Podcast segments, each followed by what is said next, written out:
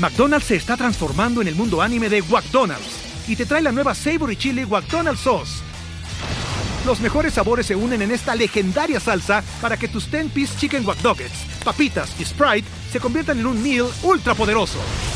Desbloquea un manga con tu meal y disfruta de un corto de anime cada semana. Solo en McDonald's. baba ¡Go! En McDonald's participantes por tiempo limitado hasta agotar existencias.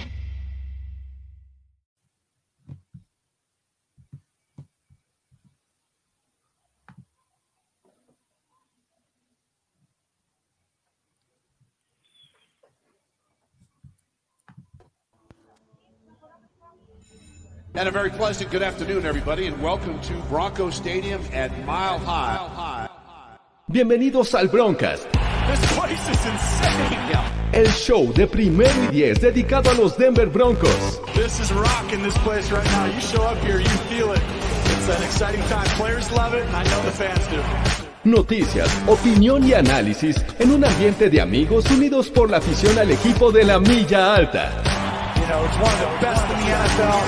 Con Sofía Ramírez, Andrés de Cesarte, Fernando Pacheco y Jorge Tinajero. Comienza el Broncas.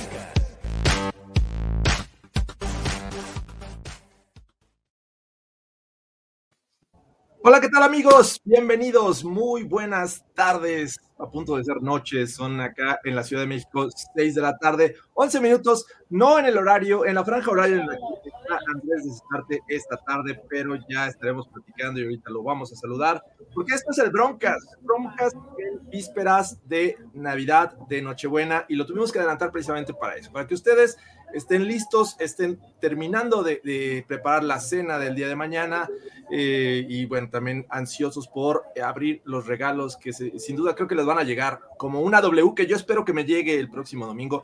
Pero bueno, vamos a saludar, como es una costumbre, a Sofía Ramírez. ¿Cómo estás, Sofía? Bien, muy bien, sintiendo el espíritu navideño, traigo copos de nieve aquí. Aquí yo sí vine como habíamos quedado con mi gorrito de Santa. Parece que fui la única. ¿En qué momento quedamos? ¿En qué momento quedamos de hacer eso, Sofía? La semana pasada quedamos. Pero, pero quedamos de color naranja, ¿no? Eh, ahí faltó un poco de, cloro en la lavadora para que tomara esos tintes. Pero está bien. Me intentó. En algún momento esperamos que te lo pongas. Y eh, pues bienvenida a este Broncas Navideño. Eh, también a, Andrés de Cesarte, que está para envidia de muchos, en la playita. ¿Cómo estás, Andrés? Pues estamos en la playa, digo, no, no, no, no sería el clima de playa que, ustedes estarían esperando, pero bueno, aquí estamos sufriendo en San Carlos, Sonora, ¿no? Eh, ojalá y este, ya te dije, un mosquito ahí eh, estropee un poco tus vacaciones, que te, que te dé comezón y recuerdes a tus amigos del Broncas. Y también Fernando Pacheco, ¿cómo estás, amigo? Amigos, estoy muy contento, muy feliz de estar con ustedes en vísperas de Navidad. Eh, para platicar de los Denver Broncos. Así es que mientras están haciendo la cena, ahí los romeritos, el pavo, la pierna, lo que tengan que hacer. Saludos hasta Panamá por cierto. Hasta Panamá. Saludos hasta Panamá, hasta España también, que veo que están ahí directo desde Mis España. respetos porque allá es madrugada, caray. O sea, imagínate, es la una de la mañana en España y nuestro amigo Human, Humanelux está conectado viendo el Broncas. Bienvenido. Muchas gracias por estar aquí y Emanuel que llegó temprano. Y gracias a todos por estar sintonizados, los que nos van a ver a ratito y para platicar de los Denver Broncos en este momento que es ya casi inicio, a unas horas de que inicie la semana 16 de la NFL. Ya está muy cerca de que comience esta actividad de la semana 16. Nos quedan tres juegos, muchachos. Se nos está diluyendo esta temporada 2021. Saludos a Francisco Gutiérrez, a Storm Laser, que es un Sophie fan. Y bueno, la verdad es que eh, estamos contentos pese al resultado del domingo pasado en el que los Denver Broncos pues, no pudieron ganar, desafortunadamente, pero aquí listos para platicar del tema. Saludos a Carlos Certuche, como no, la, voz ahí del Broncas. La voz oficial del Broncas. Es correcto. Y bueno, vamos a, empezar de lleno eh, a hablar de los Denver Broncos esta tarde, antes de que nos agarren las prisas y comiencen los Niners contra los Titans.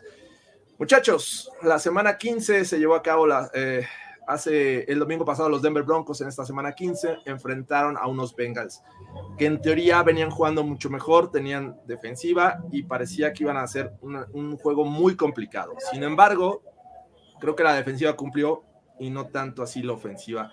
¿Cómo vieron este 15-10? ¿Qué, ¿Qué, sabor les deja este 15-10 en la victoria de los Bengals en Denver? Sin pues duda, un mal eh, sabor. Eh, perdón, perdón. Amigo. No, no, no, adelante, amigo. No, no, va, vamos en no, orden, vamos en orden. Amigo Andrés, amigo Andrés, vamos de abajo para arriba. Adelante, adelante, okay, por favor. Pues, o sea, a mí me deja incómodo, obviamente, porque creo que regresamos un poquito a, a las mismas quejas que, que, que teníamos, ¿no? Y, y, se y justamente lo, lo que creo que Jorge fue el que Jorge y, y, Fernando justamente sus preocupaciones se cumplieron en, en gran mayoría de, del partido y, y, creo que justamente, bueno, este era, este era el partido que se tenía que ganar, eh, para mi gusto, para seguir aspirando a playoffs. Y entonces eso me deja muy incómodo, me deja muy incómodo que no hay capacidad de reacción y que toda la temporada estábamos hablando de qué va a pasar, o sea, porque, bueno, Fernando Pacheco en su, en su momento en algunos programas decía, es que si corremos mucho el balón, eh, se enojan, y si, y si lo pasamos, que ¿por qué no corremos?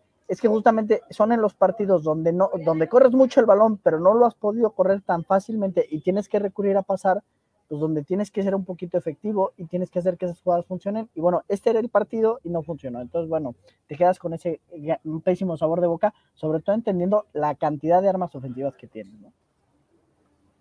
Sí, por supuesto, coincido completamente con lo que dice, con lo que dice Andrés. Además, sumarle que pese a que era un juego en casa, sabíamos de la complicación que iba a tener eh, enfrentar a, Cincinnati. Se, de, se, demostraron realmente que es una gran defensiva, eh, la, la de los Bengals, eh, yo estoy hablando de eso, eh, que es, es, muy buena para detener la carrera. También se notó que detuvieron la carrera, pese a que ahí Javante Williams y, y, Melvin Gordon entre los dos superaron las 100 yardas.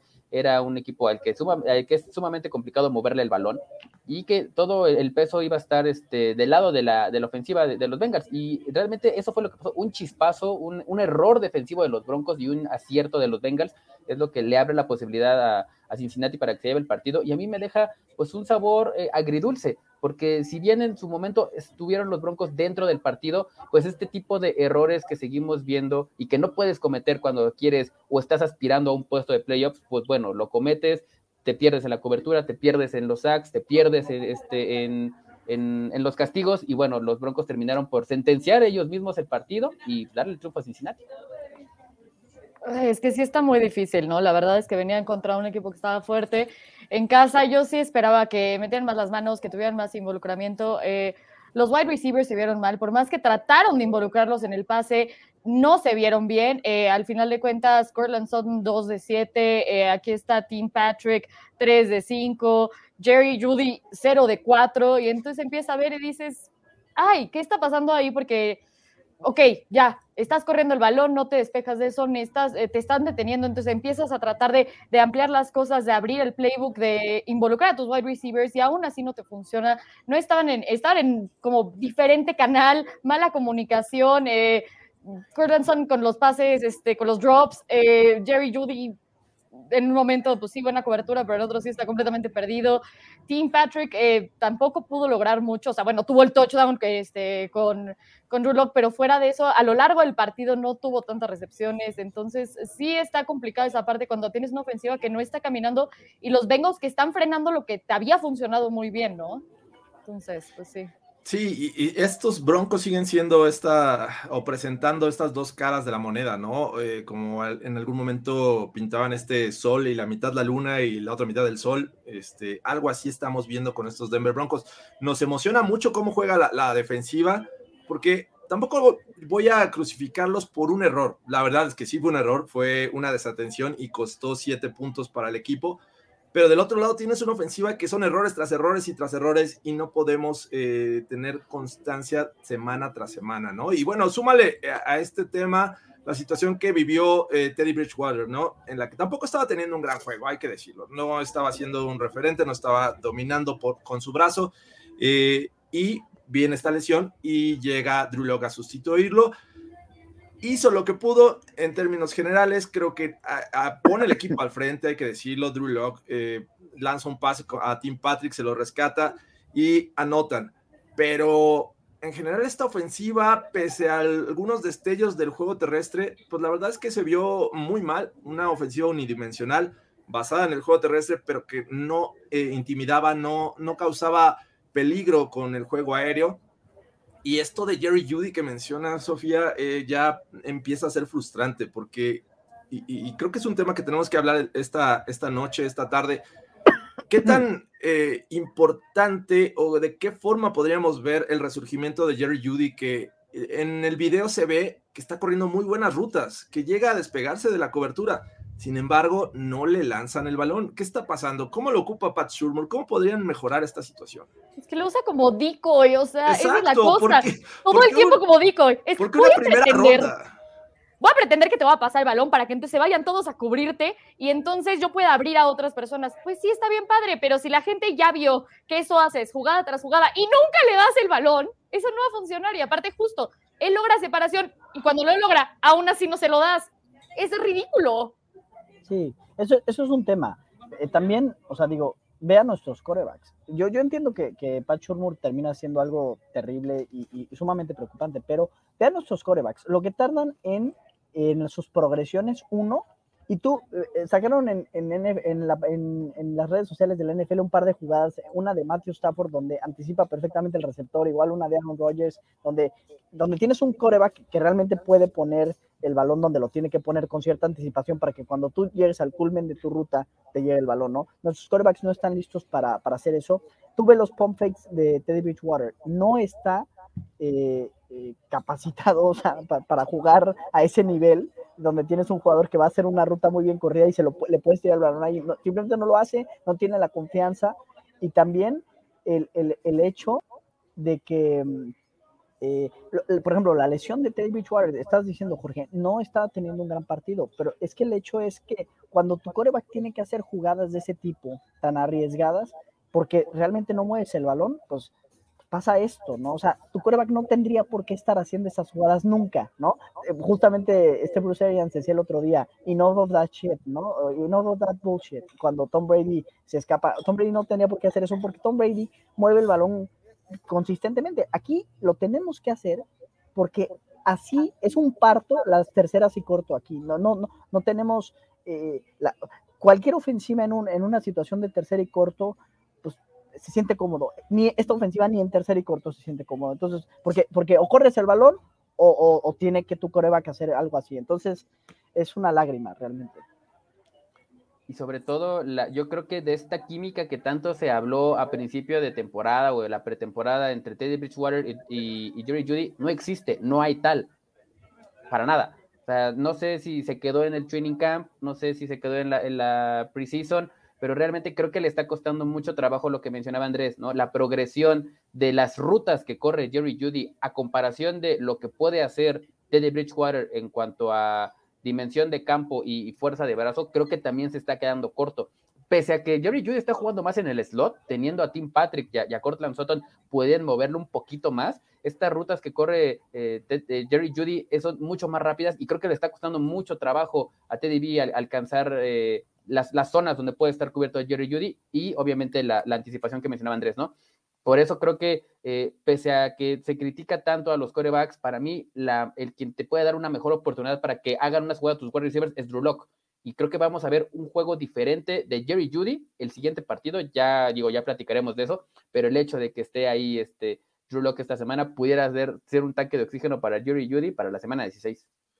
Y, es que Andrés toca un punto interesante, ¿no? Eh, un coreback eh, con experiencia, con cualidades físicas o, si quieres llamarlo completo, me parece que debe tener esta anticipación, que la anticipación hace que la defensiva no reaccione a tiempo y pueda llegar al balón, llegue a tiempo a la jugada, que es algo que se carece. ¿Cómo se gana esto?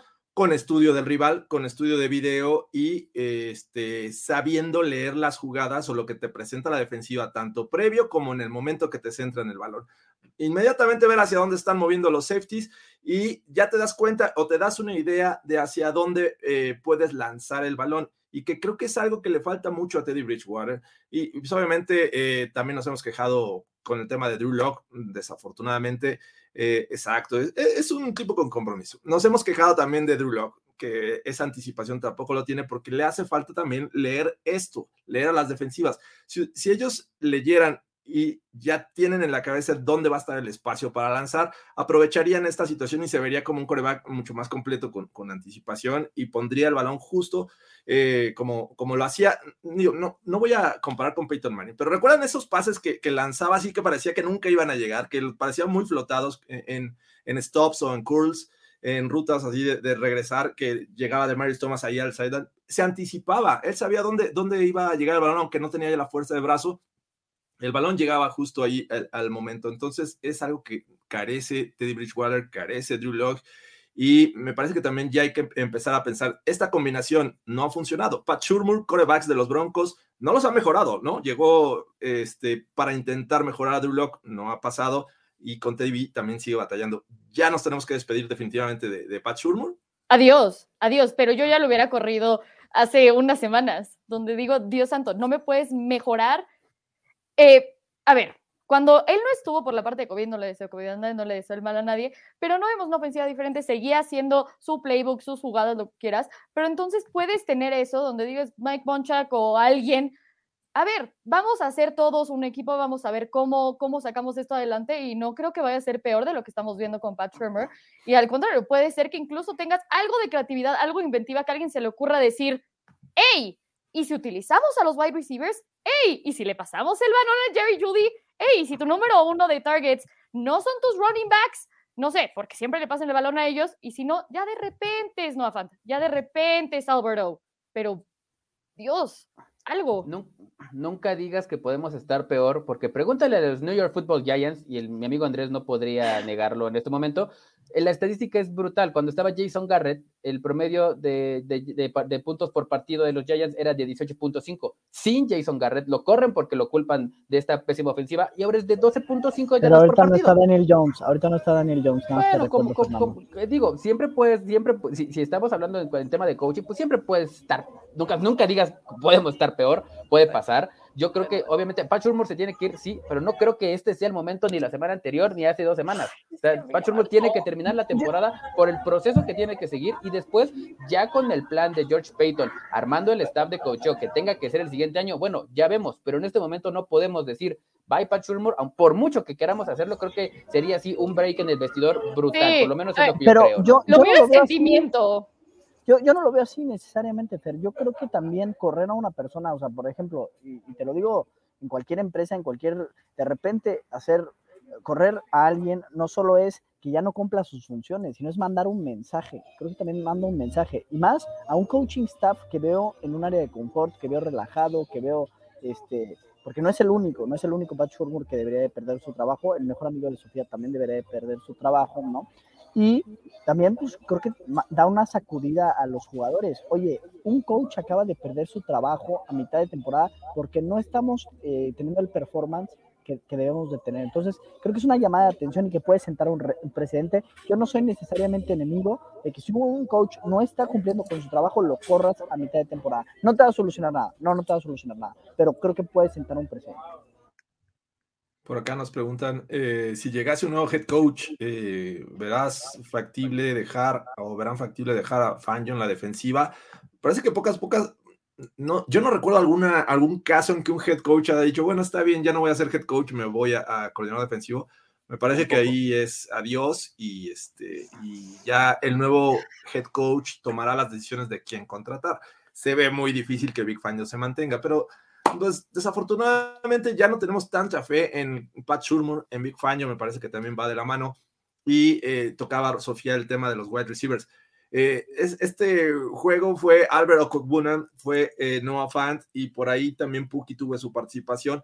Y fue muy triste ver esta, estos dos pases completos de, de Cortland Sutton, que por ahí yo pensaba que podría ser ese elemento clave para hacerle daño a esta defensiva secundaria de los Bengals. No se logró no se avanzó el balón eh, y pues realmente eh, pocas cosas buenas ocurrieron, salvo la defensiva, me parece.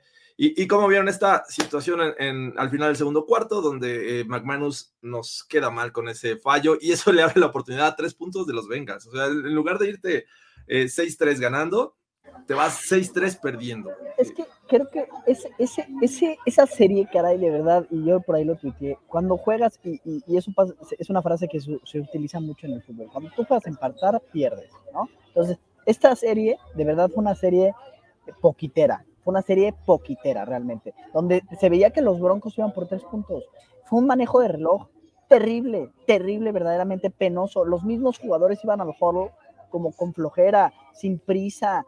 Dices, no manches, se nota que no vas por siete. Entonces vas por tres y dices, qué bueno que les pasa eso, ¿verdad? Por mediocres, por, por, o sea, esa, esa fue la, la, impresión total. O sea, ya olvídate de McManus, ya olvídate de, de, de cómo se suscitan las cosas. Entonces, cuando tú juegas empatar, pierdes. Así. la verdad, yo pensé lo mismo. Te pasa lo mismo, ¿no? Así lo vi yo, así lo veo yo. Yo lo vi igual, igualito, o sea, sí dije, se lo merecían. A ver, McManus, la verdad es que no falla mucho, cuando falla es algo sorprendente y él te sale muchas cosas, es un gran kicker, pero dices, híjole, toda esa serie no, no era como para que dijeras, vas a acabar con siete puntos y entonces vas a ganar el partido, por eso fue algo muy malo, donde, ok, no es catastrófico, no es terrible, pero ahí se ve justo que no hay ningún tipo de incentivo, fue emoción por el partido de la parte ofensiva, donde dices, sí, te merecías acabar con nada, yo también lo sentí así, que feo, pero... Es que ve, algo, algo que no pasa en los Broncos. Por ejemplo, eh, en la misma transmisión mencionaban, decían, es que Cortland Sutton es de los jugadores que puede estar one on one y bajar. Lo que hemos dicho siempre, ¿no? Que las características de Cortland Sutton. ¿Cómo demonios quieres que Cortland Sutton haga jugadas ni siquiera le das la oportunidad de hacer una jugada. Es que en estas series de dos minutos también de repente tomas un shutdown de field porque puede haber una interferencia. Los Broncos no tienen eso porque nunca hay interferencias. Y cuando hay un shutdown de field, como el balón está cuatro metros para allá, pues no hay interferencia, ¿no? no es atrapable. Entonces, ese tipo de factores que de repente en las ofensivas de dos minutos se suscitan porque tomas algunas oportunidades, porque arriesgas un poquito, este, caray, prefiero terminar el, el cuarto con una intercepción en el end Prefiero, pero estos Broncos esta temporada no lo han hecho. Y es que eh. cuando te la juegas, de repente te sale bien y de repente te sale mal. Pero cuando siempre te la juegas a poquitear, te pasa lo que nos ha pasado este año, ¿no? O sea, sí, pasecito de cuatro yardas, pase al flat, este, un draw, eh, y pierdes 30 segundos en el draw, Dios mío, o sea, me la, la nula capacidad que tiene Teddy Bridgewater para esta ofensiva de dos minutos, ya le hemos visto en por lo menos tres juegos de esta temporada, que también hay que decirlo, han tenido pocos drives de dos minutos estos Denver Broncos, y cuando los tienen, pues bueno, estos son los resultados, ¿no? Podemos ser que sea Pat Shurmur, podemos ser lo que diga. Yo, para mí, este, este drive en específico o este drive en específico es completamente responsabilidad del coreback, ¿no? El ritmo que le imponga el coreback, la, este, el coordinador defensivo podría hacer su chamba de mandar la jugada, pero el ritmo que, que, involucra el coreback creo que es completamente su responsabilidad. Entonces creo que ahí eh, eh, los, Broncos van, van este, con un handicap, ¿no? Teddy B al mando de, esta ofensiva. Y luego súmale que el plan de juego no es el adecuado y que la ejecución es otra, otro error a también de Teddy, porque probablemente en, en, en algún momento vimos a, Cortland Soto en un one-on-one y Teddy B seguía con su amigo Checkdown, ¿no? Entonces la ejecución que puedes ver eh, es también deja mucho que desear en estas situaciones. Sí, eso, eso que dices, perdón que, me interrumpa. Eh, eh, uno, no ha habido tantas drives de dos minutos porque si, si nosotros tenemos 50 segundos en el reloj, invariablemente son dos horas. O, o sea, eso, eso siempre pasa, ¿no? Nunca te tomas una oportunidad. Yo puedo entender que si quedan 17 segundos en el reloj, pues no quieras arriesgar pero 50 segundos, tres tiempos fuera, ¿por qué vas a correr por el centro dos veces? Eso no lo entiendo. Y dos, eso que dices es bien importante. De repente tienes jugadas donde tu primera opción no es Cortland Sutton, tu primera opción está acá, pero ves que hay mano a mano de este lado, entonces tú vas a voltear a ver automáticamente si Cortland Sutton en el primer paso tiene una ventaja. Como no lo hacemos, o sea, yo creo que es un poco compartido. Desde que el cocheo te dice, eh, ser poquitero, no confío en ti, vamos a correr por el centro porque sé que puedes cometer un error, ya desde ahí el mensaje es, prefiero morirme de nada, o sea, prefiero, ¿no? Pero, perdón, Jorge, pero creo que es el, mensaje que han mandado toda la temporada y creo que es, es dentro del terreno de juego, dentro de cómo elige las jugadas, el hecho de, por ejemplo, decir, a ver, ¿quién me da un poquito más de oportunidad? Yo creo que ahí dijeron, va, Teddy Bridgewater, porque quiero salvar mi pellejo, porque quiero que sea ese, ese, ese hombre que estamos viendo. Y ok, yo creo que Teddy al inicio lo hizo mucho mejor de lo que lo está haciendo ahorita. Podemos ver un mejor Teddy Bridgewater, sí, y lo hemos visto, sí. Ahorita no es eso. Y ahorita, bueno, ya ahorita va a ser el domingo este Drew que tampoco va a salvar la vida de todos y va a ser no Mesías, Pero bueno, creo que ese es el mensaje que han dado, así, voy a hacer lo suficiente en la ofensiva como para no morirme. Y es el problema, cuando tienes un drive de dos minutos, cuando tienes drives para ganar un partido y estar en playoffs, que es lo que se estaba jugando aquí, no puedes hacer ese tipo de cosas. Tienes que estar consciente de cuál es tu lugar. O sea, como jugador, ok, me quedan dos minutos. Como head coach, me quedan dos minutos. ¿Cuántos tiempos fuera este, tengo y cómo los puedo usar mejor para hacer mi vida más fácil? Y también ver dónde estás parado en, este, en esto, ¿no? Al final de cuentas te quedaban cuatro partidos, donde tres son divisionales, que todo el tiempo decimos es una moneda al aire, no son equipos fáciles, y más porque se enfrentan todos veces al año. Esta división está muy reñida. Y de repente dices, va, tengo una oportunidad con los Bengals y la tenían. Realmente Defense hizo su trabajo, estuvo ahí todo el tiempo, sí, una que otra jugadita, pero estuvo ahí todo el tiempo. Y la ofensiva dijo, ¿sabes qué? No, como que no lo quiero. Y es el problema, es algo que hemos visto constantemente donde solo un lado del balón realmente está haciendo su trabajo y así no vas a llegar a ninguna parte. O sea, y ahí, gracias Dios, nos dieron un, este, un schedule más fácil, porque si no, así, chance tendríamos tres ganados, cinco ganados, uno de suerte, ya sabes, pero pero no, y este equipo no tiene el talento como para decir, ah, voy a desperdiciar todo eso en perder de esa manera.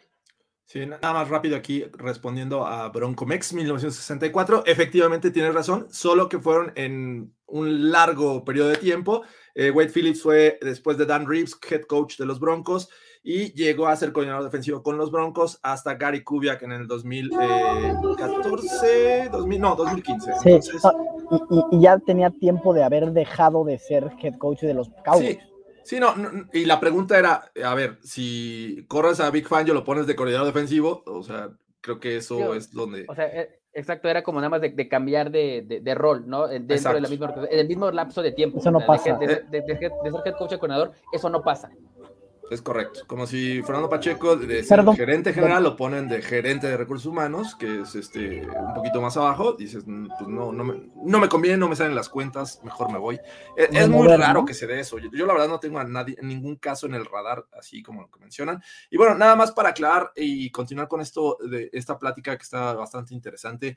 Eh, los Broncos a la ofensiva con Drew Locke movieron el balón. No vimos un tres y fuera, ¿no? Y, justamente después de que viene esta anotación en la que, ojo, todos los drives de los Broncos con Drew Locke empezaron en la 25 o atrás, eh, movió el balón. El primer drive fue de 75 yardas.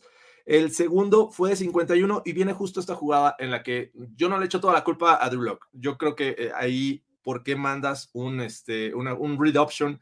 Con Drew Locke y bueno, ahí las consecuencias se pagaron con un fumble. Y después todavía tuvieron la oportunidad, movieron el balón 42 yardas eh, este, y tuvieron que despejar, pero a final de cuentas no le echo tanto la culpa a Locke, me parece que Pat Shurmur y su play calling estuvo mal y, bueno, ahí los Broncos también pagaron las consecuencias. Oye, pero era un keeper o era un read option, porque si te fijas, pues si haces el read option, pues claramente se la tienes que dejar ahí al corredor, me parece, ¿no? Porque justamente el, el, el que está viendo al, al rusher, ¿no? O sea, sí, sí, que el rush se queda, sueltas el balón, ¿no? Ese es el read option. Entonces yo, yo quiero pensar que es un keeper, ¿no? Igual era un keeper, y a mí le quitan el balón como un dulce, ¿eh? Eso sí te lo tengo que decir, ¿no? Sí, o sea, pero estás hablando ahí de enfrentar el, tackle defensivo, el defensive end contra el coreback. Que no, no, por eso. Lleva una ventaja como quitarle un dulce a un niño, ¿no? ¿Y cuántas veces hemos visto jugadas por diseño para Drew Lock? O sea, e, eso es lo que no desespera. Tiene sentido, no tiene sentido. No tenía sentido esa no tenía sentido. Pero, bueno, ahí se dio. Y con esto los Broncos eh, perdieron 15-10. Imagínate, permitieron 15 puntos a una ofensiva que venía jugando bien. Eh, limitaron a llamar Chase. Eh, Patrick Surtain jugó muy bien contra llamar Chase. Y bueno, este fue el, el, resultado. Creo que es lo que más frustra, ¿no? Haber estado muy cerca y no haber podido ganar. Eh, ¿Qué rescatan de este juego?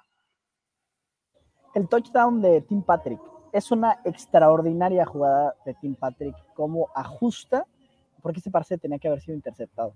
Ese pase tenía que haber sido interceptado y eso es una gran, gran maniobra porque por un momento llegó a aparecer interferencia de pase ofensiva y Tim Patrick hace un ajuste muy bueno para llevarse el balón gracias a su corpulencia, sin, sin, sin hacer interferencia de pase. Eso se me hizo muy rescatable. O sea, Tim Patrick tiene estos detalles de repente de, receptor top, ¿no?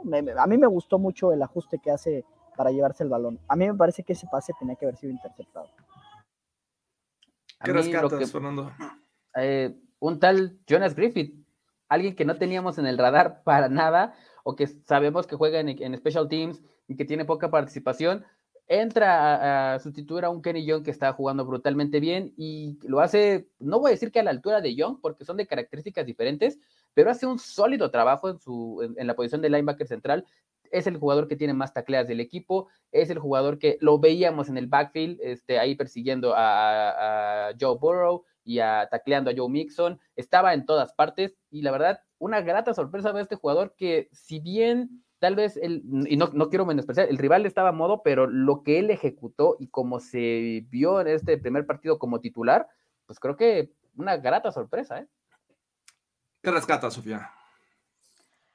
Estoy tratando de decidir, pero eh, pues Patrick Surtain otra vez, ¿no? Creo que, que, ahí estaba así, ¿quién de la secundaria puedo rescatar? Creo que Patrick Surtain me sigue impresionando me gusta mucho. Sí, hubo una jugada que, que no, pero pues, realmente dices, es una jugada.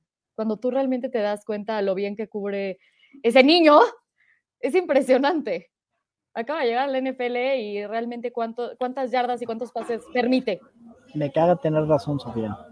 Y lo acaba de decir hace unos días eh, Justin Simmons, ¿no? Él ya ni siquiera voltea a ver la zona del campo donde está este, Patrick Surtain, ¿no? Era, es completamente seguro para él. Entonces, eh, que, que, que, Justin Simmons te alabe de esa manera, pues creo que es un, un gran, un gran paso. Sí, por ahí está haciendo ruido eh, por todos lados que si es la, la siguiente, eh, el siguiente Chan Bailey de los Denver Broncos. Ojalá así sea. Ha tenido una buena temporada como, como novato. Vamos a ver. También estoy de acuerdo con Fernando. El caso de, Jonas Griffith eh, estaba bajo el radar. Pensamos que sí iba a sufrir en la posición de linebacker y a fin de cuentas hizo un buen trabajo. Y vaya que, que también me gustó lo que hicieron en contra de Joe Mixon. Hay que decirlo. Venían de, enfrentar a un este, Craig eh, Reynolds de los Lions y les había acarreado el balón cualquier cantidad de yardas y ahora no fue el caso con, Mixon. Entonces, eso en general me gustó. La defensiva secundaria, sin duda, creo que es, de lo mejor que se tiene. Y pues digo, ya es una costumbre, pero eh, Javonte Williams sigue siendo ese jugador que te sorprende semana tras semana por una o dos jugadas en las que parece que ya está detenido y el tipo sigue jalando las piernas, sigue rompiendo tacleadas y este, eh, creo que emociona a cualquier fan de los Denver Broncos. Vamos a apresurar el paso, amigos, y vamos rápidamente a las noticias porque eh, hoy hay juego de la NFL y se nos puede caer el rating porque mucha gente se va a ir a ver el juego, así es que venga. Eh, se dio a conocer la lista de los jugadores que van eh, seleccionados al Pro Bowl. Ningún Denver Bronco estuvo en la lista. ¿A quién hubieran mandado a esta lista? ¿A quién le hubieran dado esta etiqueta de Pro Bowler? Y sabemos que es un tema ya también de de cierta popularidad, algunos que no vienen jugando bien, pero pues porque son famosos y, juegan en equipos eh, pues eh, más populares, les tocan más votos. Pero, ¿a qué jugador de los Broncos habrían metido en esta lista? Yo a Pat Surtain o al mismo este, Justin Simmons. Yo creo que cualquiera de los dos tenían para ir al Pro Bowl. O sea, no sé si Denzel Ward eh, realmente merecía más que Pat Surtain ir al Pro Bowl yo, yo así lo veo, ¿no? O sea, porque y, el mismo Justin Simmons está teniendo una muy buena temporada. Y, por ejemplo, por ahí free safety solo fue Kevin Byard y fue Tyron Matthew. Yo no siento que Tyron Matthew haya tenido una temporada todavía tan parejita. Tuvo un primer eh, mitad de temporada terrible y ya se han parejado. Entonces no sé, no sé si se merezca el Pro Bowl. Digo, lo que tú decías es un concurso de popularidad, lo que quieras, Estoy de acuerdo con Andrés. ¿Tú, Fernando? voy a decir a alguien diferente. Eh, Javante Williams. Javante Williams, creo que lo platicábamos hace rato fuera del aire, que en lugar de un Nick Chop, que ha tenido una temporada bajona, no como se esperaba, eh, pues Pucky Williams es un jugador que comparte literalmente 50-50 acarreos con, con Melvin Gordon, tienen la misma cantidad de, incluso el mismo Melvin Gordon, digo, pudiera entrar en cuanto a números, pero creo que la actuación que tiene Javonte Williams como novato y las yardas que ha generado, que son más de 700 yardas, insisto, con los acarreos divididos eh, con, Melvin Gordon, la mayoría de esos acarreos son con gente encima, ¿no? Con dos o tres personas que las está cargando en su espalda y tranquilamente cualquiera de los dos running backs pudiera tener más de mil yardas si tuvieran la, carga de, todo, de toda la ofensiva. Pero si tengo que rescatar uno, sin duda ya Pokey Williams tendría que estar en el Pro Bowl. tenemos cielo bronco aquí en, San Carlos. Cielo bronco. Eh, se ve ya los tintes naranjas en ese atardecer, bastante padre.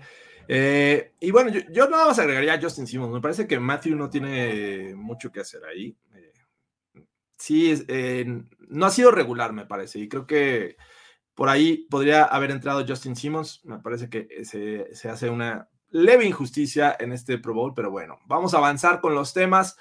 Eh, Lloyd Cushenberry va a estar fuera por temas de, COVID. Hoy se dio a conocer esta noticia. ¿Quién creen que eh, vaya a ser el jugador que reemplace a Cushenberry contra los Raiders? Se, se habla de que es Austin Schlottman, el jugador que va a ser el, el centro titular para este partido. La siguiente opción o las siguientes dos opciones podría ser eh, tanto Dalton Reisner como em, eh, Quinn, Miners. ¿no? Quinn Miners. Pero en teoría lo que se dijo a principio de, bueno, cuando salió la noticia de, de, Koch, es que sería Austin Schlottman el, el, jugador que sería el titular en el centro. Sí, es el, es el centro suplente, ¿no? Austin Schlottman. Sí, por ahí muchos decían que Quinn Miners era como que el que debería tomar el centro, pero me parece que es una posición crítica y Quinn Miners me parece que todavía tiene que aprender. Schlotman ya ha tenido ahí algunas participaciones y creo que eh, a mí también me gusta que, que, esté Schlotman y vamos a ver qué, este, cómo hace su trabajo este domingo. Malik Reed podría regresar también, ya fue este, activado de esta lista. Y lo que se sabe, y ya hemos adelantado un poco, Drew Locke va a ser titular. ¿Cuál es su sentimiento cuando se enteran que Teddy B no va a, ser, no va a estar disponible para este domingo y el titular será eh, Drew Locke, su primer juego de titular, como titular este 2021? Pues tal vez haya más entregas, pero tal vez haya más oportunidades de hacer jugadas. Es que em, yo estaba viendo, veía el partido del otro día y decía, creo que prefiero a Drew Locke o sea, realmente, sobre todo, a ver, si tienes una ofensiva como la que tienen los Jets, ¿no? Tal vez, no sé, o como la que tienen otros equipos, ¿no? Eh, donde no tienes buenos receptores y pues te tienes que, tienes que correr, correr, correr, porque, pues, por ejemplo, yo a, a Carolina, Carolina, que a mí ni este Robbie Anderson ni DJ Moore me parecen jugadores espectaculares, entonces, pues, correr es una muy buena opción y no hay mucho más, entonces no tienes que tener, pero aquí que tienes tantas armas, dices, bueno, quiero darle la oportunidad a mis armas, entonces, por lo menos Drew eh, la pone up for grabs y y pues alguien la puede bajar, ¿no? A veces, muchas veces va a ser el equipo rival, otras veces Cortland Sutton hará una jugada espectacular. De hecho, Cortland Sutton tiene jugadas espectaculares con Drew Lock, porque pues justamente tuvo una oportunidad y esa oportunidad fue la que le, dio eh, Drew Lock y pues bajó el balón de una manera eh, irreal. Pues bueno, creo que tenemos jugadores que pueden hacer jugadas, entonces prefiero una bola dividida tipo Fitzmagic, eh, pero que tengan la oportunidad. Sí, ahí yo estoy de acuerdo porque digo, a ver, yo ahorita sí me estoy quejando de, los receptores y que están mal, lo que quieras. También es la parte de Teddy y es Pat Shermer.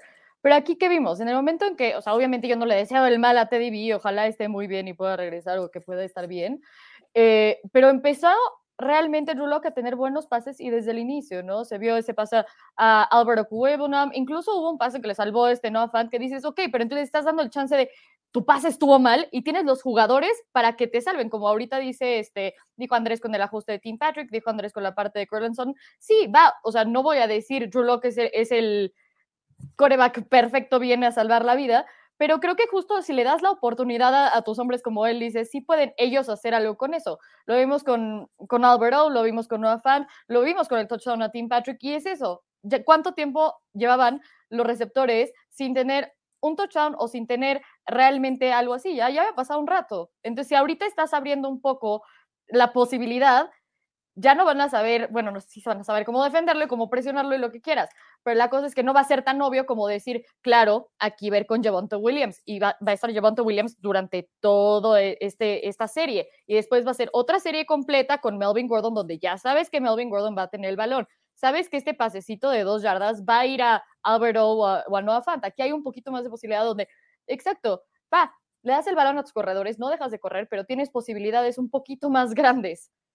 Va, no tengo tanto, tanto miedo. Ya lo, ya lo dijeron todos. Ah, saludos al tío Pollo. Tío Pollo. Eh, eh, según iba a ir al juego de los Broncos contra los Raiders, él está en Las Vegas, entonces que nos mande unas fotos, ¿no? Ahí, este, desde el Allegiant Stadium, ojalá y se pueda. Y pues un saludo y feliz Navidad y estamos eh, listos aquí. ¿Ibas a decir algo más de, Drew Lock?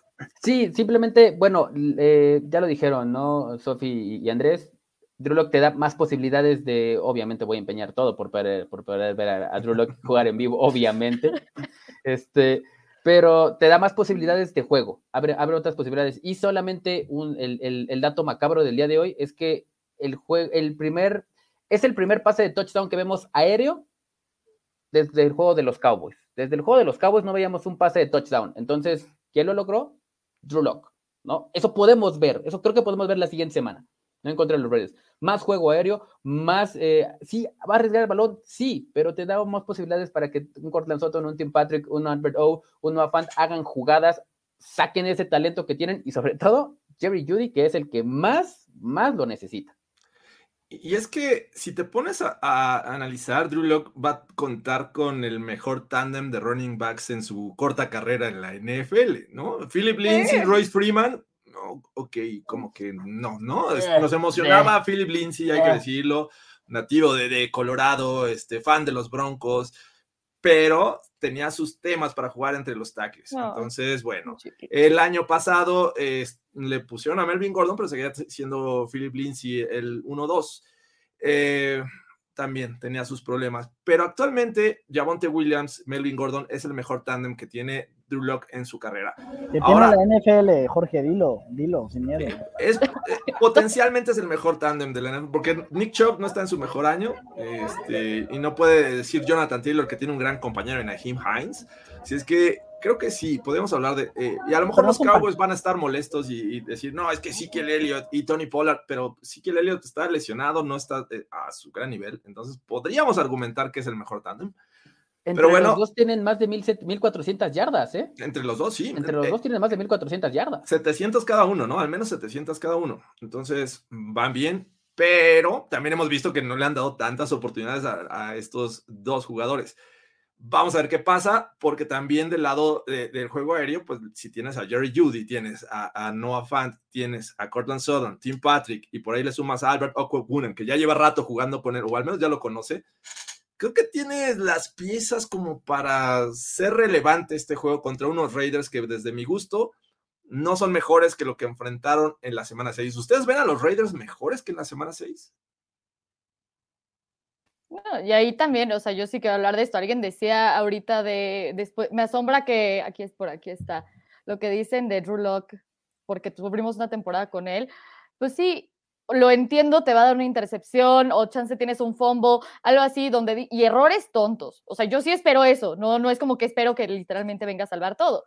Pero, a ver, al final de cuentas, el partido pasado que, que tuvieron contra los Raiders, hubo presión, dominaron los Raiders y cuántas intercepciones tuvo Teddy Entonces, en ese sentido, yo ya lo estoy poniendo dentro de mi pronóstico de juego, donde digo, ah, ok, podemos ver una intercepción, podemos ver dos o una intercepción y un fumble. Ok, está bien. Yo ahorita no creo, al menos por las lesiones también, que los Raiders estén, estén mejor. O sea, ahorita tengo el injury report enfrente y digo, ok, Jonathan Abram, Walt Compton, este, Jonathan Hankins. O sea, empiezas a ver la lista y dices, ok.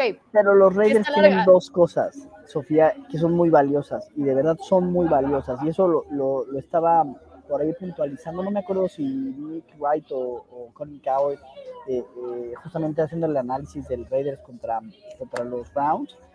Y una, tienen coreback. Eh, eso sí, creo, tienen coreback, eso ya te pone un paso adelante y un coreback que está cargando con la franquicia, déjame decirte, ¿no? y dos, tienen resiliencia. Los Raiders han pasado por N cantidad de situaciones esta temporada que dirías, bueno, este es un equipo que relativamente contendía por un spot en, en postemporada y pues ha tenido eh, varios setbacks que lo deberían de poner totalmente fuera de la pelea. Y han tenido la manera, han encontrado la manera de competir en los partidos. Los Broncos no han tenido mayor bronca. O sea, tú ponte a pensar si los Broncos tuvieran las broncas que han tenido los, los Raiders, bueno, estaríamos en el fondo de la liga. De todo. Vámonos ya, o sea. Sí, nada más para complementar mi punto. O sea, estoy diciendo que Drew Lock va a tener un mejor talento alrededor, como para ver si realmente puede aprovecharlo, que a todos nos tiene estresados, sí, estoy con Carlos, eh, me parece que lo que ha mostrado hasta el momento no ha sido bueno, pero creo que justo estos Broncos de 2021 en cuestión de talento es mucho mejor el equipo que lo que tenían previos años. Entonces, si hay alguien presionado por que se mantenga su carrera en NFL, o sea, es crítico ese partido en lo personal para Drew Lock. Si no demuestra con este talento que es relevante y que puede hacer el trabajo y que puede ganar un equipo, ojo, que no es de los contendientes, los Raiders, y, entiendo el tema divisional y entiendo que hay una rivalidad, un odio ahí y no se van a, no va a ser tan fácil vencerlos menos en su casa, pero creo que Drew Lock cuenta con las herramientas para decir, a ver, o triunfas o de aquí, quién sabe quién te va a dar trabajo. Es, es el gran tema con Drew Lock. Exacto, ese es el, ese es el tema de, que tiene Drew Lock, cómo va a demostrar que el potencial brazo, que porque el, brazo tiene, obviamente el talento lo tiene, pero creo que lo que tiene que enfocarse es en dejar de hacer esas jugadas grandes, dejar de tratar de demostrar que es, o sea, sí entiendo que el juego es crítico, pero a veces creo que hace de más por tratar de, demostrar que es el coreback, ¿no? Simplemente creo que tiene que tener mesura, jugar el partido o tratar de jugar sin errores, que es lo que no puede o no ha podido hacer durante su carrera, tratar de jugar sin errores y establecer el juego por tierra otra vez. Otra vez, establecer el juego por tierra, quítale la presión a Drew Lock. Ahora sí, quítale la presión a Drew Lock. Ponlo, ponlo, ponlo en situaciones en las que tenga que lanzar, sí, eh, pero donde él, él, sea efectivo. ¿Y dónde es esto? Cuando realmente tiene el one-on-one con Cortland Sutton y con Tim Patrick afuera. Esas son las jugadas que a Drew Lock le benefician bastante, porque tiene el potencial en el, tiene el, verso potente, perdón, y eso sí lo identifica bien y sabe poner el balón adelante. A veces hasta se pasa, ¿no? con la fuerza que tiene. Pero creo que ese es, ese es el punto en el que tienes que poner a Drew Lock, en el lugar donde cometa menos errores, y creo que es ese, en el one-on-one con los wide receivers afuera. Bueno, pues en cuestión de apuestas, rápidamente para los que les gusta meter su dinero en su equipo favorito, los Broncos eh, son favoritos por menos uno. Es decir, eh, el día de hoy están con menos uno y el over-under está en 41 puntos. Así es que pareciera que es un juego de bajas porque no tienen mucha fe en la ofensiva. Los Raiders vienen de ganarle apenas a unos Browns supermermados de Nick Mullens y los Broncos vienen de esta derrota en casa. Así es que por esas razones lo veo eh, eh, con estos números, me, los justifico, claro, pero bueno. Eh, es un juego vital para ambos, no hay que olvidarlo. Ah, están con 7-7 los dos. Los Raiders ahorita están en tercer lugar, los Broncos en cuarto de la división y todavía tienen esperanzas para llegar a playoffs, aunque realmente son bajas sus probabilidades. Los Broncos, después de este juego, por lo cual es vital, me parece que es un juego a ganar o realmente nos ponemos en modo draft. ¿Cómo ven este, esta situación? ¿Creen que es ganable este juego? Es ganable por la sencilla razón que los Raiders, creo que a pesar de lo que decía Andrés de la resiliencia y que es un equipo que, sabe ganar o que ha sabido ganar los juegos, eh, juegan en casa. Y jugar en el Allianz Stadium es, el único lugar en Las Vegas donde la casa pierde. El único lugar. Creo que tienen récord de, de, cinco ganados y diez perdidos en casa, los Raiders. Entonces creo que esa puede ser una ventaja para los Broncos, llegar a jugar allá y, la presión al final la van a tener ellos, ¿no? Quien necesita ganar, digo, sé que los dos eh, les surge, pero creo que la, presión de la localía pudiera llegar eh, a pesar más para, para los Raiders. Yo sí veo que este juego lo pueden ganar los Broncos. Sofía, no te veo muy animada con esta pregunta. No, no, no, sí. Eh, de hecho, es que, a ver, uno ya, ya, ya han jugado con mi corazón bastante y ese problema no solo juegan con mi corazón varias veces, sino esto con los Raiders, es que con los Raiders sí pesa más perder, entonces digo, y después de Navidad, y este era justo el que yo tenía, decía que, ganaban uno y perdían uno, que ya perdieron el otro, entonces eh, para mí este juego es ganable, lo tienen que ganar, pero entonces digo, no te emociones, espérate, todavía te pueden romper el corazón un poquito más y no sé qué tanto sea eh, a mí no me gusta hablar de draft hasta después. No, en general no me gusta hablar del draft, pero eh, aparte de eso, no me gusta hablar del draft antes, durante todavía está la temporada, todavía hay partidos. Y más donde, sí, matemáticamente todavía hay un ligero mínimo chance de los playoffs, pero yo no lo veo como remotamente posible, la verdad. O sea, ya, y más porque como están jugando, no lo veo con una posibilidad, pero veo que este juego es ganable. Va a ser como para decir, ah, ok, vencí a los Raiders, estuvo padre, jugué buenos partidos, todavía en diciembre, eh, algo de que Rulo consiga un contrato en alguna parte de algo del backup de alguien. Está bien, pero así como vamos a salvar la temporada y vamos a hacer grandes cosas y entonces hay chance y por favor hay que relajarnos, todavía hay posibilidades de todo. No. Yo soy team, yo soy team, esta temporada ya se acabó, vamos a hablar de los Golden State Warriors. Vamos a hablar de Steph Curry, el mejor tirador de la historia. Vamos a hablar de otra Ah, cosa, porque Andrés, esto, esto Andrés, ya se acabó. Esto ya se acabó. NFL, agárralo con No. fuerza que ya se va. ¿De qué quieres hablar? ¿De Patrick Mahomes? ¿De qué Pero quieres bueno. hablar, Sofía? Vie- Viene la mejor época del año en la NFL. Ojalá y pudieran estar ahí los Broncos, pero si no, pues hay que disfrutarla, Andrés. No, no hay que irnos a otros deportes. Eh, bueno, pero así son las cosas. Eh, ¿Qué jugador en este momento les preocupa más del- de, los Las Vegas Raiders? Bueno, déjenme quitarle el los. De Las Vegas Raiders. Max Crosby. Que- ¿Max Crosby es el que más te preocupa? Pues es que de repente veo a Garrett Holtz regresar y eso me preocupa, ¿no? Eh, ¿cómo, ¿Cómo pueda manejar eso? Tal, tal vez Derek Carr, Derek Carr me- me- tengo cierta preocupación, pero no, no demasiada. Yo tal vez Max Crosby sí sea el que más me preocupa, no sé ustedes. ¿Tú, Fernando? Para, perdón, tenía el, el- el mute. Para mí, eh, Clelin Ferrell. Este, este tackle defensivo sabe parar muy bien la carrera. Sabe Va a jugar contra. Austin Schlottman. Exactamente, iba a jugar contra Austin Schlottman y aunque no jugara Schlottman, hubiera jugado Lloyd Cushenberry, entonces creo que este jugador puede ser factor por eso, ¿no? Porque a pesar de que no es un jugador que, ca- que- que consiga muchos sacks, sí, es un, sí, lo, sí detiene muy bien la carrera. ¿Y en qué se basan estos Denver Broncos? En correr el balón. Entonces creo que Clelin Ferrell puede ser un jugador clave para los, para los Raiders. Luego me acuerdo que fue un fourth overall pick y se me pasa, ¿no? O ¿saben qué? Yo habría dicho eh, Jonathan Abram, pero ya no va a jugar. Este safety le sabía jugar a los Broncos y le sabía jugar a Drew Lock. Le interceptaba, causaba presión, sacks y no va a estar. Creo que es algo, digo, nadie le desea mal a, a- un rival, a un jugador, pero creo que el hecho de que no vaya a estar eh, son buenas noticias para los Broncos. Eh, la ofensiva sabemos que es una que, que- que mueve con Derek Carr. Y creo que Derek Carr nos debe de preocupar mucho, pero también l- anular a sus principales piezas, y por principales me refiero a uno, que es Hunter Renfro en este momento. Porque no sé, creo que no va a jugar otra vez Darren Waller. Y si está ahí este, disponible, Waller, pues obviamente es como que el que te llama mucho la atención. Pero Hunter Renfro ha venido demostrando que es ese, esa pieza confiable para Derek Carr en este momento. Entonces, creo que la, llegada a tiempo de Bryce Callahan podría ayudar a anular a, Hunter Renfro o al menos limitar. No, no quiero decir que vaya a anularlo todo el tiempo, pero sí eh, que el daño sea el menor de este jugador que le lanza mucho eh, Derek Carr. Entonces, por ahí yo iría con, con mi respuesta y vamos a ver qué, qué pasa. eh, y ya para empezar a, este, enfilarnos a este final de Broncas navideño, su jugador bajo el radar de los Denver Broncos que podría ser clave para este juego. Per- Perdón, este, muy sencillo, Jerry Judy. Es Jerry Judy. Él es el que va a sacar este partido con Drew Lock.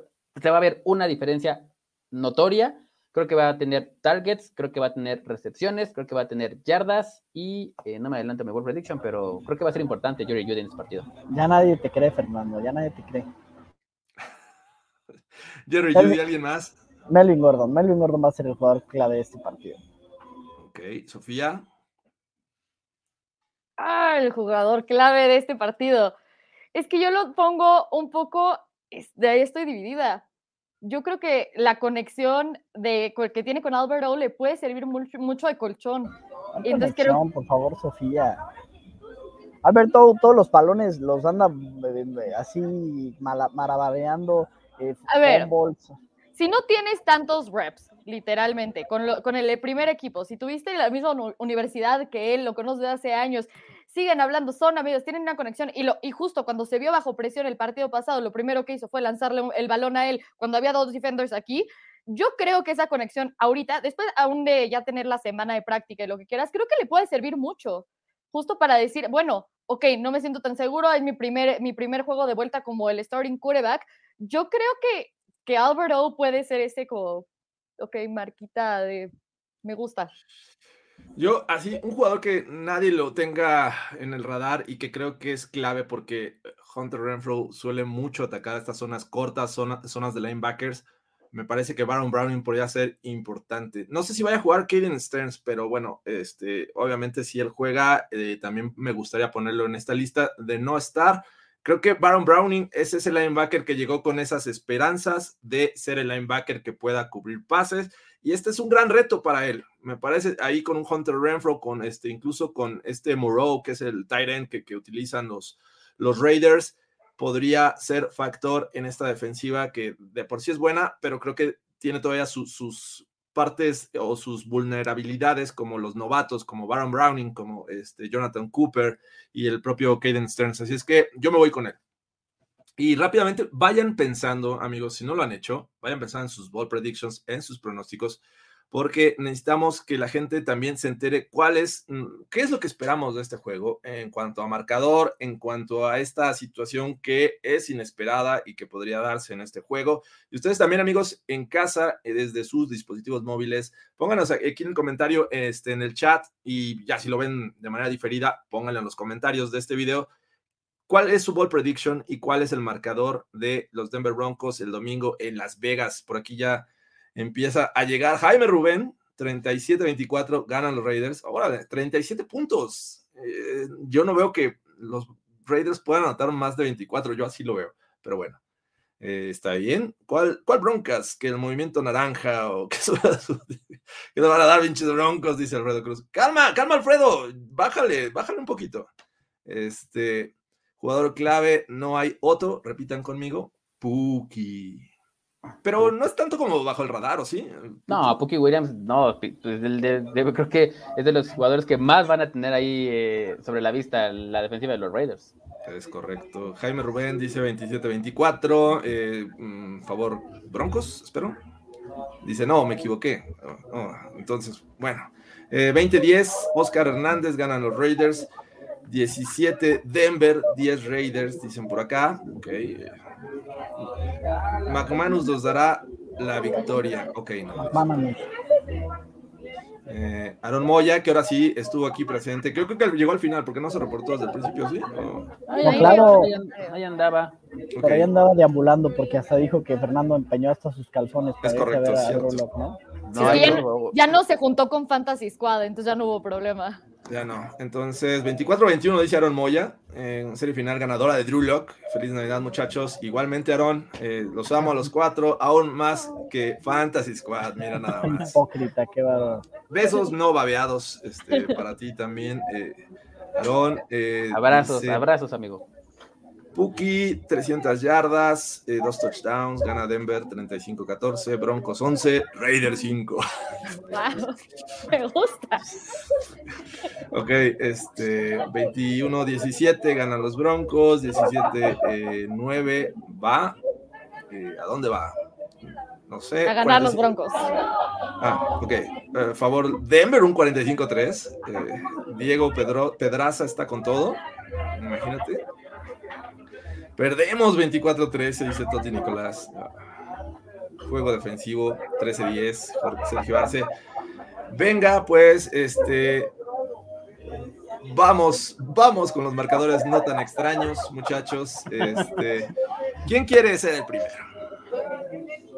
Yo digo, Adelante, adelante, Andrés. No, no, no, a ver, ¿qué no, no, no, no, no, por favor, por favor. Ya, ya estuvo bueno de, de, estarse... Estas, de estas cordialidades, ¿no? Sí, por favor. Cordialidades. Pase, pase, usted después de usted, ya sabes, ¿no? Sí, sí, sí. No, cuelga tú, ¿no? Sí, sí. No, a ver, yo creo que van a ganar los Broncos 20-17. ¿Te eh, gusta ese 20-17, Jorge? 20-17 gana los la, la, la, la, de la, tanda, la lista de la tanda. Sí, ya voy, ya voy. Aquí tengo ya mi cuaderno, nada más falta la pluma. Aquí está. Andrés Desarte. Repítelo, por favor. 20-17. 20-17 ganan los Broncos. ¿Y tu ball prediction? Si quieres irla pensando. Ahora quieres ir pensando. Nos da marcador. Este, o Sofía o Fernando, no sé quién quiera. De la semana. Ok, ok. Yo, este, yo ya tengo todo el paquete completo. Ok. En el que pongo que los Denver Broncos van a ganar 27-20. 27-20. 100 yardas y un touchdown de Jerry Judy. 100 yardas. Por fin anota. Por fin anota. Jerry Judy. Ok. Venga. Sofía, ¿estás lista? Eso creo. Tengo un 25-23 favor Denver. 25-23, ok. Porque marcadores extraños. Está bien, está bien. Eh, en algún momento quiero creer que iban 21, no, iban 20, meten, no, 19. Bueno, no sé. Vamos a ver si dan los 25 puntos. Y este, en lo que va pensando su ball prediction, yo creo también que van a ganar los Broncos. Confío en eso. Creo que la defensiva va a ser clave en este juego. Va a frenar en muchas ocasiones a los Raiders.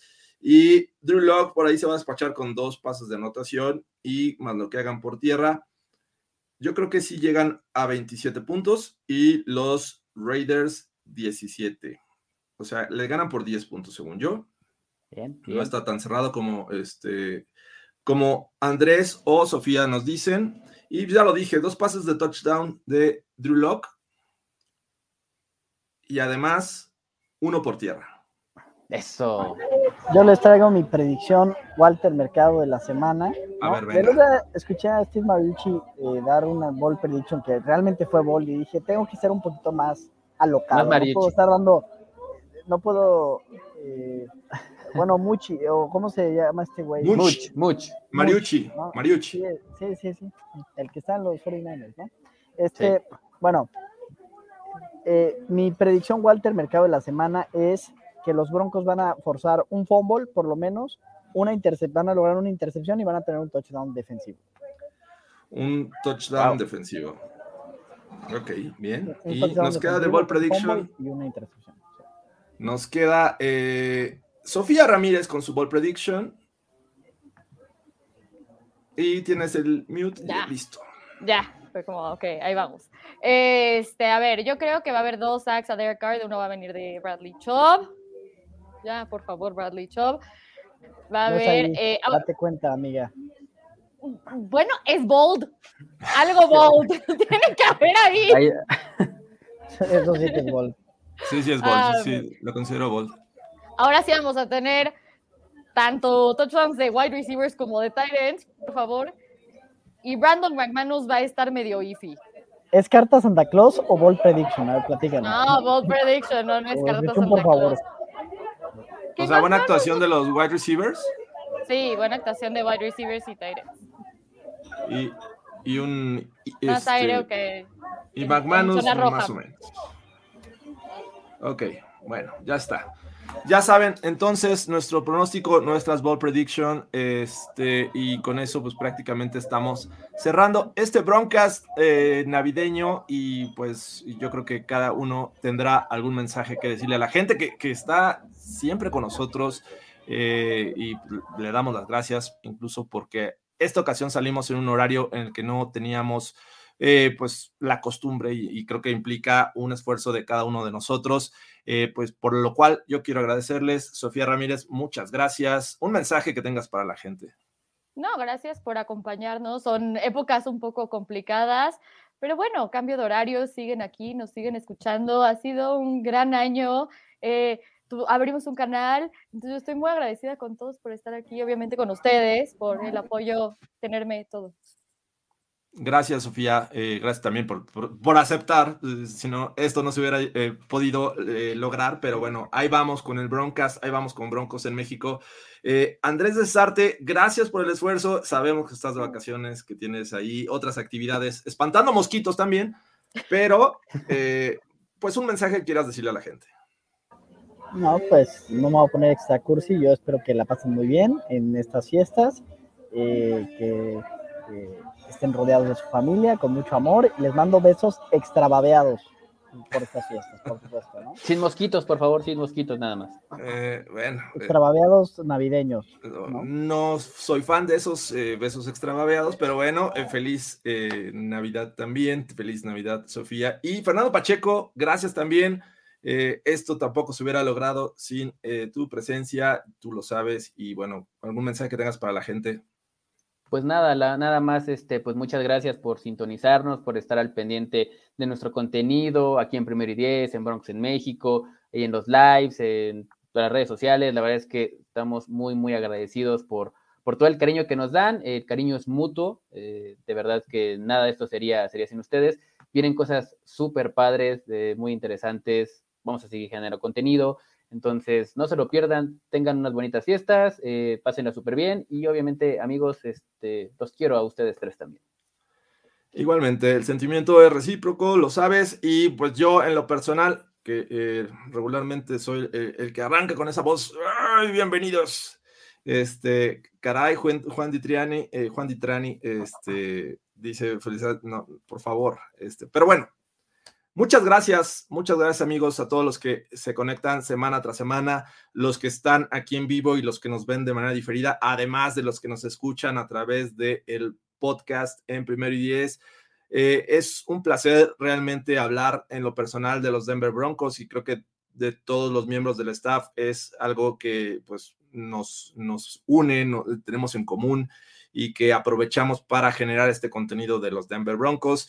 Eh, pues gracias por estar aquí. Si lo ven mañana, eh, felices fiestas. Si lo ven hoy, preparen esa cena rica porque nos tienen que invitar al recalentado y ahí nos guardan un, poquito de ponche. Que Santa Claus les traiga eh, sus regalos, les traiga victorias de los Denver Broncos y que nos dé muy pronto un equipo contendiente al Super Bowl. Un fuerte abrazo. Feliz Navidad. Nos vemos la próxima semana, supongo que en el mismo horario que esta, esta ocasión, porque pues también eh, será año nuevo y no vamos a estar haciendo nada el 31. Así es que gracias amigos, un placer, gracias Sofía, gracias Andrés, gracias Fernando y gracias a todos ustedes. Nos gracias vemos. a todos. Feliz Navidad. Feliz Navidad a Besos, todos. Cuídense. Bye.